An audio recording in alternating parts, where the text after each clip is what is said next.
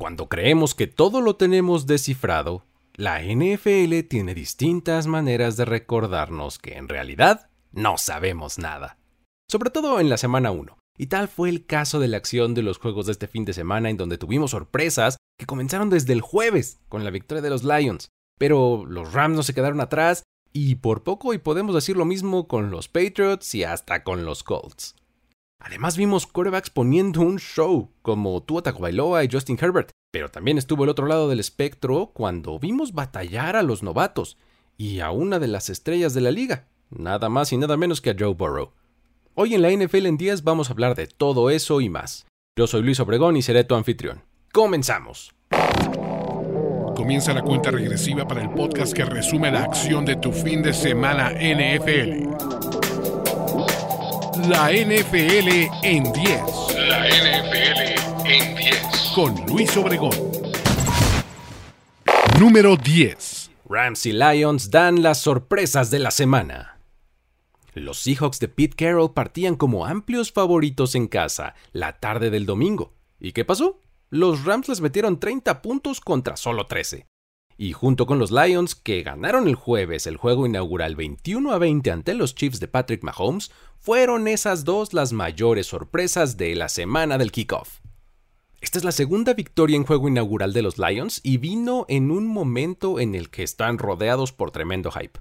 Ahora, tras vencer a Kansas City, que apenas hace unos meses levantó el trofeo Vince Lombardi, lo coloca como un equipo con el que ya hay que tener cuidado. Es cierto que los Chiefs estaban sin Travis Kelsey y Chris Jones, pero la percepción de cualquier forma es muy positiva para el equipo de Detroit. La próxima semana se van a enfrentar en su debut en casa contra unos Seahawks que fueron sorprendidos por los Rams. Ellos simplemente por más disminuidos y aunque toda la percepción hubiera indicado que serían la víctima, ellos simplemente no dejaron de competir nunca. Matthew Stafford, que ahora parece estar recuperado de aquella lesión en el codo, sigue teniendo un excelente brazo. Se mostró inteligente y toma las mejores decisiones para poner a sus jugadores en grandes situaciones. Terminó el partido con 24 completos en 38 pases lanzados para 334 yardas. Sus principales armas en el juego aéreo fueron Puka Nakua y Tutu Atwell, quienes se combinaron para 238 yardas. Nakua acumuló individualmente 10 recepciones para 119 yardas, con lo que se convirtió en el cuarto jugador en la historia de la liga con tal número de recepciones, rebasando las 100 yardas en su primer partido, uniéndose a Kiki Kuti quien lo hiciera en 2018, y a Anquan Boldin, quien lo hiciera en 2003, además de Sid Blanks, que sucedió en 1964. En el juego terrestre, Cam Akers y Kyron Williams hicieron un trabajo eficiente. Consiguieron 81 yardas y 3 touchdowns. La próxima semana nuevamente tendrán frente a ellos a un rival divisional. Ahora en casa recibirán a los 49ers. Número 9. Joe Burrow arranca dormido ante los Browns. El nuevo y flamante jugador mejor pagado de la liga se vio lento en el arranque de temporada regular de los Cincinnati Bengals, que apenas generaron 142 yardas de ofensiva por pase, y ni siquiera pudieron generar un touchdown en la derrota 24 a 3 de visita en Cleveland durante el duelo de la rivalidad de Ohio. Los Browns lo dieron todo en intensidad y la actuación de su defensiva fue bastante buena, siendo eso el principal factor que los llevó a la victoria. Sadarius Smith y Miles Garrett se dieron un festín golpeando a Burrow y presionándolo constantemente durante el partido. Ambos dominaron sus duelos personales, específicamente cuando Garrett enfrentó al recién llegado Orlando Brown Jr., normalmente le ganaba la batalla.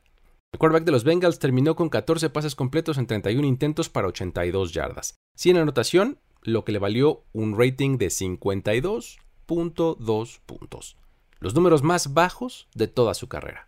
De hecho, esta fue la primera vez desde que está en la NFL en la que se queda por debajo de las 100 yardas por pase en un partido. Parece que los Browns, por increíble que parezca, tienen el número de Joe Burrow, quien ahora tiene un récord de 1-5 en contra de ellos, siendo este el mayor número de derrotas en contra de un solo equipo. Su elenco también se vio muy limitado.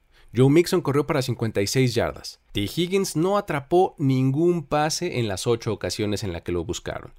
Y Jamar Chase terminó con 5 recepciones para 39 yardas.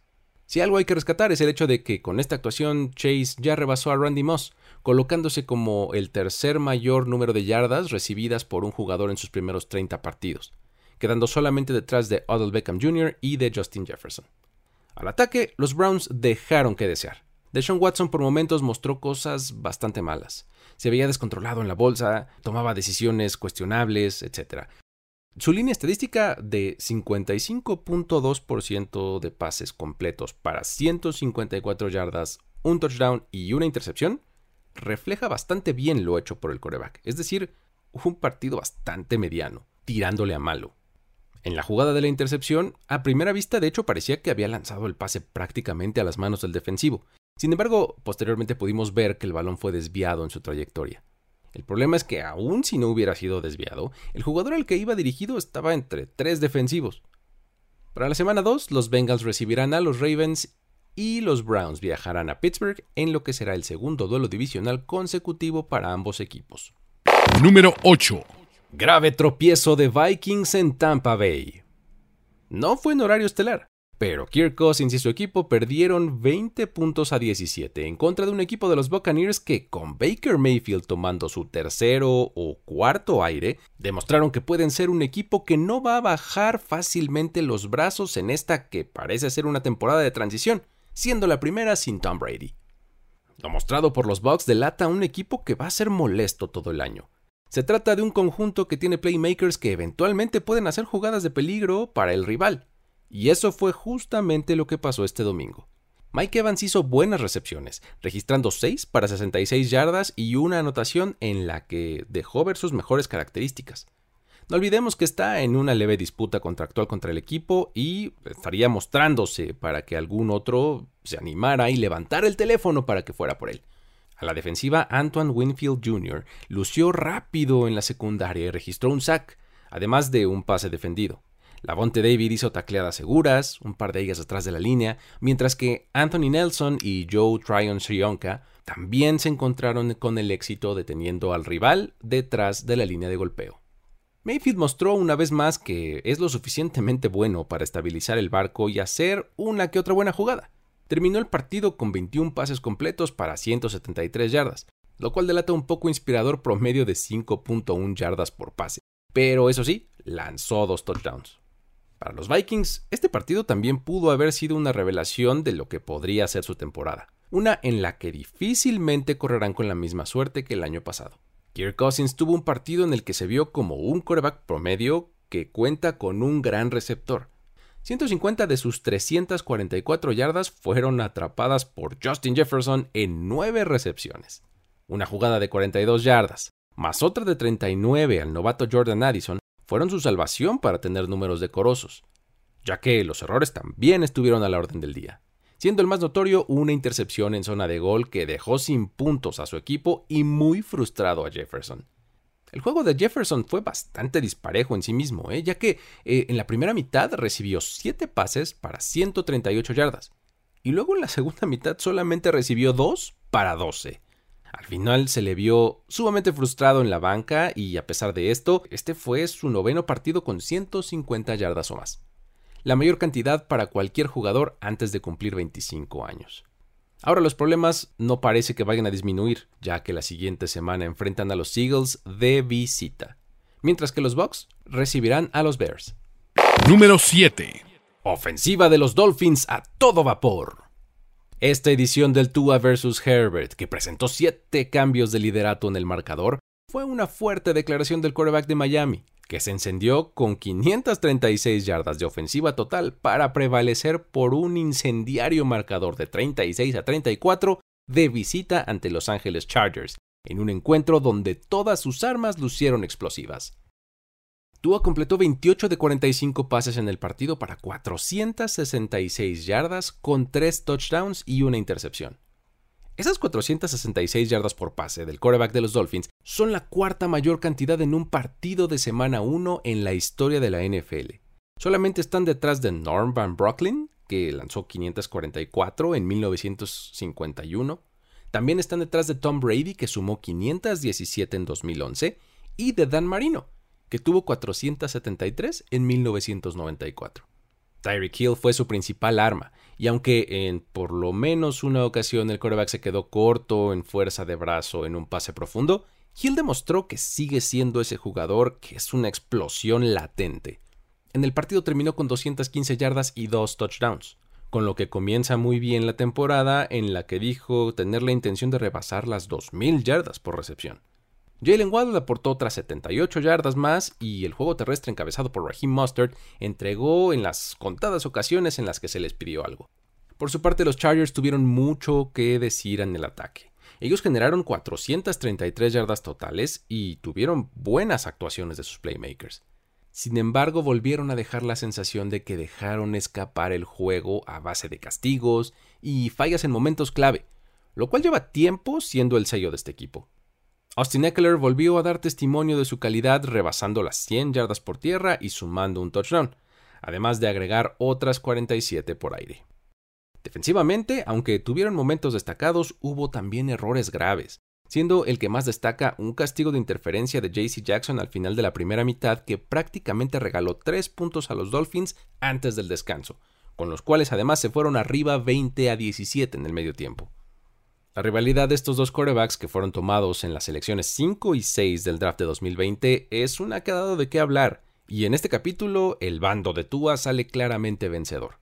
Para la semana 2, los Dolphins irán de visita a enfrentar a los Patriots en duelo divisional, mientras que los Chargers viajarán a Tennessee para enfrentar a los Titans.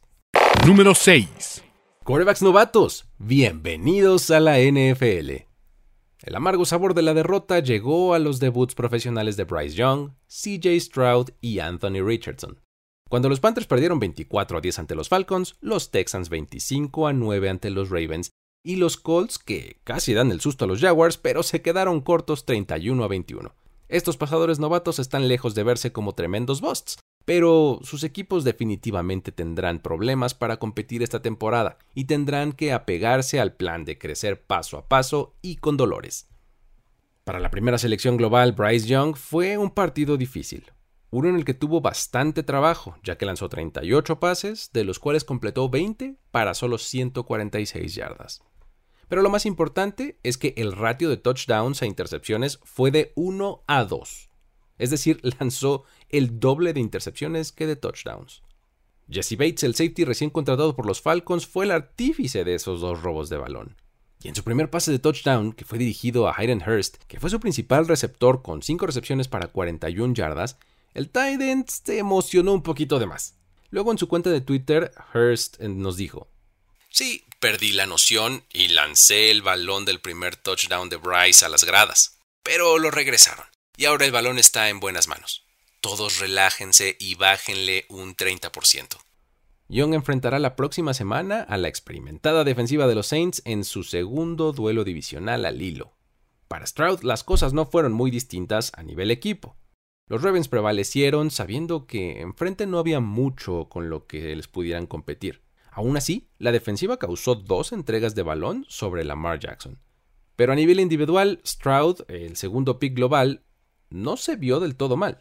Completó 28 de 44 pases para 242 yardas sin intercepción ni touchdown. Su principal problema fue que todo el juego estuvo corriendo por su vida. Los Ravens registraron 5 sacks en el partido y ese número no refleja ni cerca la cantidad de veces que lo golpearon y lo presionaron. Nico Collins fue su principal receptor y se llevó 6 recepciones para 80 yardas.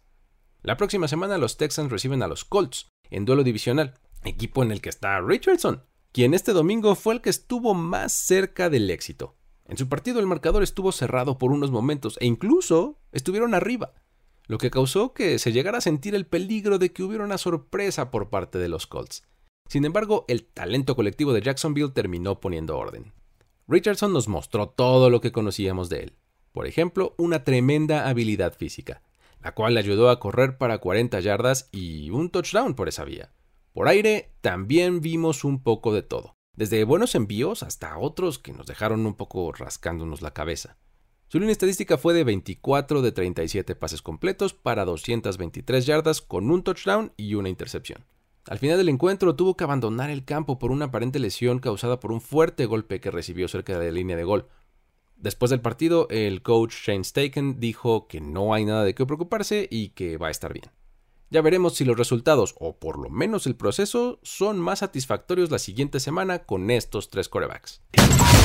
Ahora, si tú eres el novato en este espacio, lo primero que esperamos de ti es que te suscribas a este podcast. Siguiente paso, deja un rating de 5 estrellas y un review positivo en la plataforma de tu preferencia. Y así tu lugar en este depth chart va a ir mejorando semana con semana. Además, así nos vas a ayudar a que a nosotros como equipo nos vaya mejor en los standings. Ahora ya que estés por ahí, te invito a que sigas las redes sociales de Mundo NFL y las mías, a título personal. Me encuentras como arroba el buen Luigi. Ahí seguimos la conversación. Ahora sí, vamos a seguir con el conteo. Número 5. Con Jordan Love, todo sigue igual en el Packers contra Bears. Antes con Brett Favre, después con Aaron Rodgers, y ahora, al inicio de otra era de quarterback en Green Bay, los Packers siguen poniendo distancia en la serie histórica de juegos contra Chicago. Esta vez venciéndolos por marcador de 38-20 como visitantes. Tras nueve victorias consecutivas, es difícil disputar que los de Green Bay todavía son dueños de los de Chicago. Los Packers entraban a este juego sin su mejor receptor, Christian Watson, lo que hizo pensar a algunos que estaban en calidad de víctimas. Pero su gran y oportunista defensiva fue buena parte de lo que lo sacó adelante, permitiendo que Jordan Love se enfocara en tres principales puntos clave conversiones en tercera oportunidad, donde fue exitoso en más del 56%, touchdowns, donde lanzó 3, y en entregas de balón, donde tuvo 0. El partido por momentos parecía cerrado. En la primera mitad, a pesar de ir arriba por 4 puntos al medio tiempo, se sentía que las cosas podían ir en cualquier dirección. En la segunda mitad, Aaron Jones explotó. Nada más en la primera serie de touchdown, los Packers lo llamaron 6 veces para cargar el balón. Después fue un poco abandonado y coincidió en que fue la parte en la que Chicago se acercó en el juego. Pero en el tercer cuarto nuevamente el running back fue protagonista de dos anotaciones. La segunda, una escapada de 35 yardas después de una atrapada en la que se lastimó el tendón de la corva y tuvo que salir del juego. Una situación a monitorear de cara a los siguientes partidos. Terminó con 86 yardas en esas dos recepciones. La variedad de play calling de Matt LaFleur y la buena actuación de su defensiva, que se robó un par de balones, puso a este equipo en una improbable pelea temprana con los Detroit Lions por el control de la NFC North. Justin Fields, mm, muy parecido a lo que vimos la temporada pasada. Un gran atleta, pero deja mucho que desear todavía como coreback completo. Ah, si así quiere reclamar esta etiqueta del mejor coreback de la división, el camino va a ser largo. Los Packers se ponen 1-0 en la NFC North y viajan a Atlanta el próximo domingo contra los Falcons, mientras que los Bears se quedan 0-1 en la misma división y visitan en Tampa Bay a los encendidos Buccaneers. Número 4. Decepción en Denver. En su acción inicial de juego juntos en temporada regular, Sean Payton y Russell Wilson se quedaron cortos en su primera prueba. Por momentos los Broncos parecía que seguían en modo 2022 al operar una ofensiva en la que cuesta muchísimo conseguir puntos y con una defensiva que los mantiene a flote. Pero en esta ocasión no fue suficiente contra su rival divisional de Las Vegas. La actitud parece estar ahí. Eso quedó reflejado en el kickoff cuando los Broncos patearon corto y recuperaron el balón. Pero desafortunadamente para ellos su jugador tocó el balón un poco antes de las reglamentarias 10 yardas, lo que anuló su recuperación. El ataque de Denver delata el sello de Peyton con mucho movimiento de cadenas entre las yardas 20, pasecitos por aquí y por allá y buscando el eventual descontón. El casi 80% de pases completos de Wilson no fue suficiente, ya que se quedaron cortos de los 17 puntos anotados por su rival. El coreback terminó con 177 yardas y dos touchdowns. Sí, ese coreback, Russell Wilson. Uno de sus problemas fue que en momentos clave se hicieron presentes los castigos y a lo largo del encuentro sumaron hasta 10 para más de 80 yardas. Completando el cuadro decepcionante está Will Lutz, quien pateó por primera vez fuera de domo como local, y en esas circunstancias falló un gol de campo y un intento de punto extra.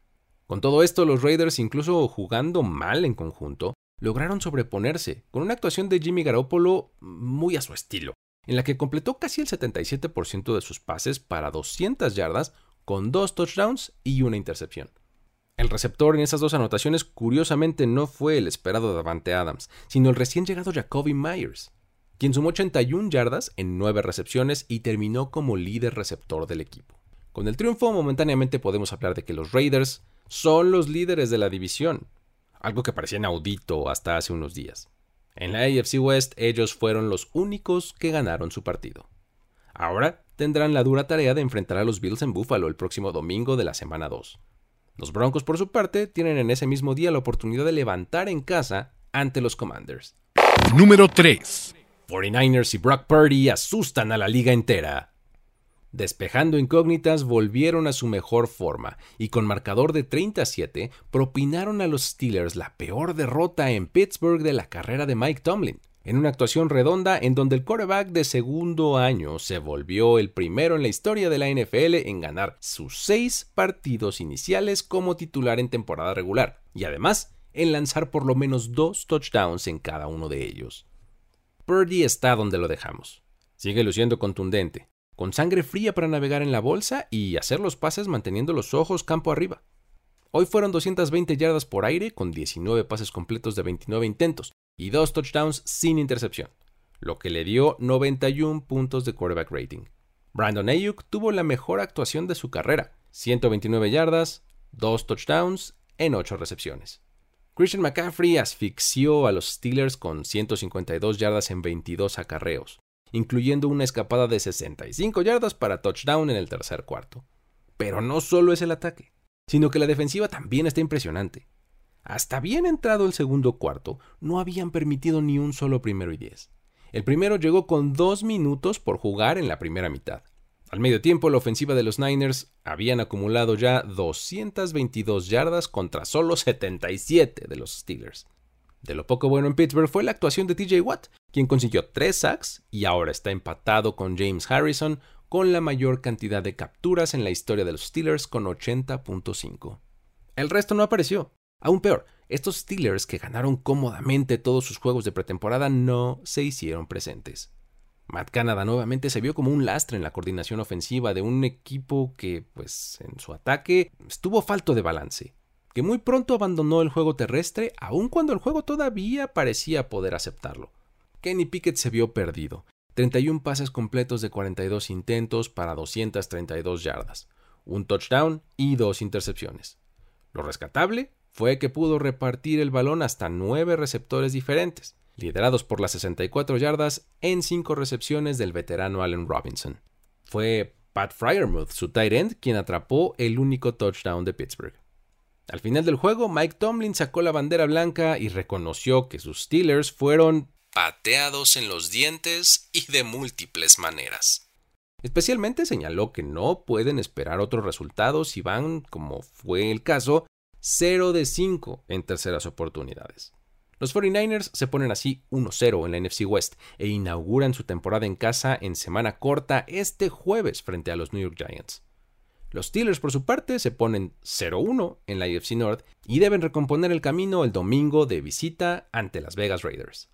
Número 2. Inesperada complicación para los Eagles.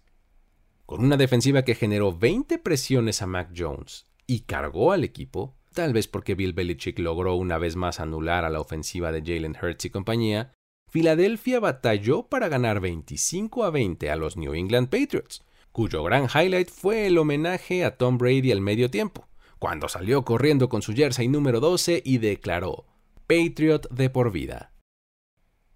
De inicio parecía que las cosas tomarían el curso anticipado. La defensiva de Filadelfia provocó dos entregas de balón que facilitaron la situación. Primero Darius Slay encontró un balón que rebotó en las manos del receptor y se encarreró hacia la zona de anotación, para entrar levantando las piernas y con una mano detrás de la cabeza al más puro estilo de Dion Sanders. Luego Ezekiel Elliott recibió un pase corto y ante el golpe de un defensivo soltó el balón, y este fue recuperado por la defensiva de los Eagles dentro de la propia yarda 20 de los Patriots. Más adelante las cosas se pusieron interesantes cuando antes del medio tiempo los Patriots tras un par de buenas series ofensivas se pusieron a solamente dos puntos de distancia. La defensiva de los Patriots, como se está volviendo ya una costumbre, fue la que mantuvo al equipo en el juego y complicó muchísimo el ataque a sus rivales. Jalen Hurts, a pesar de navegar bien la bolsa de protección y librarse de varios sacks, batalló mucho para encontrar a sus receptores. Incluso en una de esas escapadas tuvo un fumble. En el último cuarto, los Patriots estuvieron a punto de completar la remontada, estando abajo 25 a 20 con menos de dos minutos en el reloj de juego. Ahí, Mac Jones hiló una buena serie ofensiva que con menos de 30 segundos en el reloj y en cuarta y once por avanzar, encontró a Kishon Butte, adelante de la marca del primero y 10 además. Sin embargo, tras una revisión de los oficiales se determinó que el receptor estaba fuera del campo al recibir el balón, con lo que de facto terminó el encuentro. Finalmente el talento del roster de Filadelfia terminó por imponerse, pero parece que ninguno de ellos quedó muy satisfecho con la forma. Incluso Hertz post juego dijo: Primero que nada, nuestra defensiva jugó un partidazo, pero yo tengo que proteger el balón. Eso recae en mí. Tengo que hacer un mejor trabajo en esos momentos. Pero tomo lo bueno, lo malo y lo feo. Voy a tomar esto y voy a aprender de mis errores. Lo garantizo. Y continuaré creciendo. Ahora tendrá la oportunidad de demostrarlo en la semana 2 cuando reciba a los Vikings. Es cierto que no hay victorias morales, pero que los Patriots le hayan jugado así a los Eagles es de sorprenderse. La derrota le echó una cubetada de agua fría al festejo en el que los Pats ingresaron al anillo del honor a Tom Brady, quien dijo sobre la ceremonia. Pasé 20 increíbles años aquí, y luego tres buenos años en Tampa que me dieron mucha perspectiva. No hay mejor lugar para estar en el primer día de la temporada que aquí, con estos fans. Me siento bendecido. Este equipo ahora tiene la oportunidad de darle la vuelta a la página cuando el próximo domingo enfrente en casa a los Dolphins. Número 1. Dominio total de los Cowboys. La paliza de la semana y la victoria con mayor margen de puntos del domingo llegó en Sunday Night Football por parte del equipo de Dallas, a quienes simplemente todo les salió bien en un partido en el que se metieron a Nueva York a aplastar y blanquear por 40-0 a los Giants, con lo que un año más comienzan ilusionando a su afición, con la idea de que ahora sí van a mantener el paso hacia un próximo y cada vez más obligado camino de regreso al Super Bowl. El dominio fue total y en las tres fases del juego. Sin embargo, lo que más hay que destacar es la labor de la defensiva de Dan Quinn. Se trata de un cuadro que vuela hacia el balón en todas sus líneas. Ese un sack registrado por Micah Parsons se queda cortísimo comparado con el nivel de impacto que tuvo en el emparrillado, alineándose por toda la frontal y causando caos. Lo interesante es que parte de ese impacto se ve reflejado en la posibilidad que él crea para el resto de sus compañeros de golpear al coreback. Esta defensiva terminó con 7 sacks en el partido. Además de eso, registraron dos intercepciones ante Daniel Jones, una de ellas regresada hasta touchdown por Darren Bland. Tuvieron cinco fumbles forzados y un gol de campo bloqueado que también terminó en la zona de anotación. Lo más importante, no permitieron ni un solo punto en contra. Tras el encuentro de Marcus Lawrence dijo, sin importar las circunstancias, los elementos naturales o el equipo que esté enfrente, esta línea defensiva está preparada para desempeñarse como lo hizo esta noche. Definitivamente siento que pusimos sobre aviso a la liga. Somos de verdad y aquí vamos. Seremos los mismos en cualquier tipo de clima y en cualquier lugar. Si sienten que hicimos una afirmación, vayan y publíquenlo en primera plana con letras grandes y pesadas. Al ataque las cosas no fueron tan espectaculares, en gran medida porque el equipo estaba dedicado a administrar la ventaja. Aún así, quedó de manifiesto que Tony Pollard es parte importante de este ataque al registrar 70 yardas en 14 acarreos con dos touchdowns, mientras que por aire, CeeDee Lamb es el receptor principal. Registró 77 yardas en 4 recepciones. Dak Prescott tuvo una noche discreta en la que lanzó 13 completos de 24 intentos para 143 yardas sin touchdown ni intercepción. Esta actuación ahora lo coloca en compañía de Aaron Rodgers como los únicos jugadores en la historia con al menos 25.000 yardas por pase y 1.500 por carrera en sus primeros 100 partidos.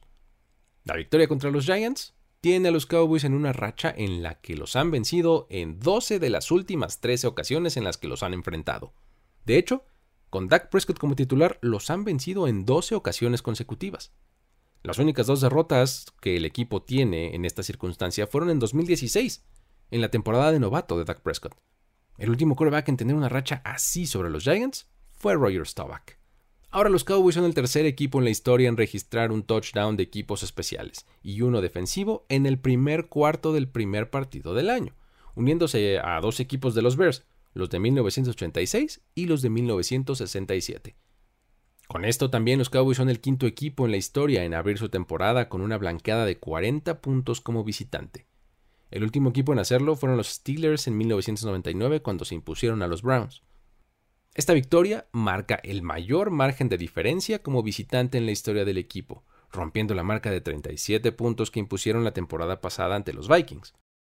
Desde 2020, que es la era de Mike McCarthy dirigiendo al equipo, los Cowboys han anotado 40 o más puntos en 12 ocasiones, todas ellas victorias, dos veces en 2020, contra Atlanta y San Francisco, cinco veces en 2021, contra Filadelfia dos veces, eh, New York Giants, Atlanta y Washington, cuatro más en 2022, contra Chicago, Minnesota, Indianapolis y Filadelfia, y finalmente este domingo de 2023 contra los New York Giants.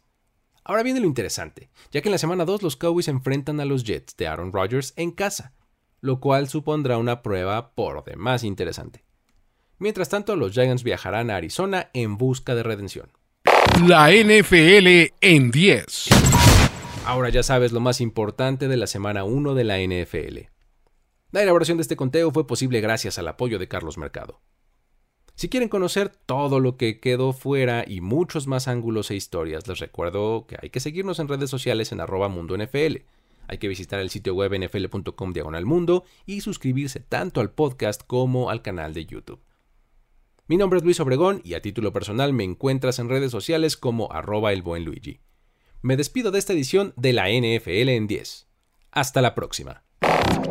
Ya eres parte de la conversación NFL de esta semana. La NFL en 10. La NFL en 10. Conductor y productor ejecutivo Luis Obregón. Voz en off y diseño de audio Antonio Sempere. Una producción de primero y 10 para NFL. La NFL en 10.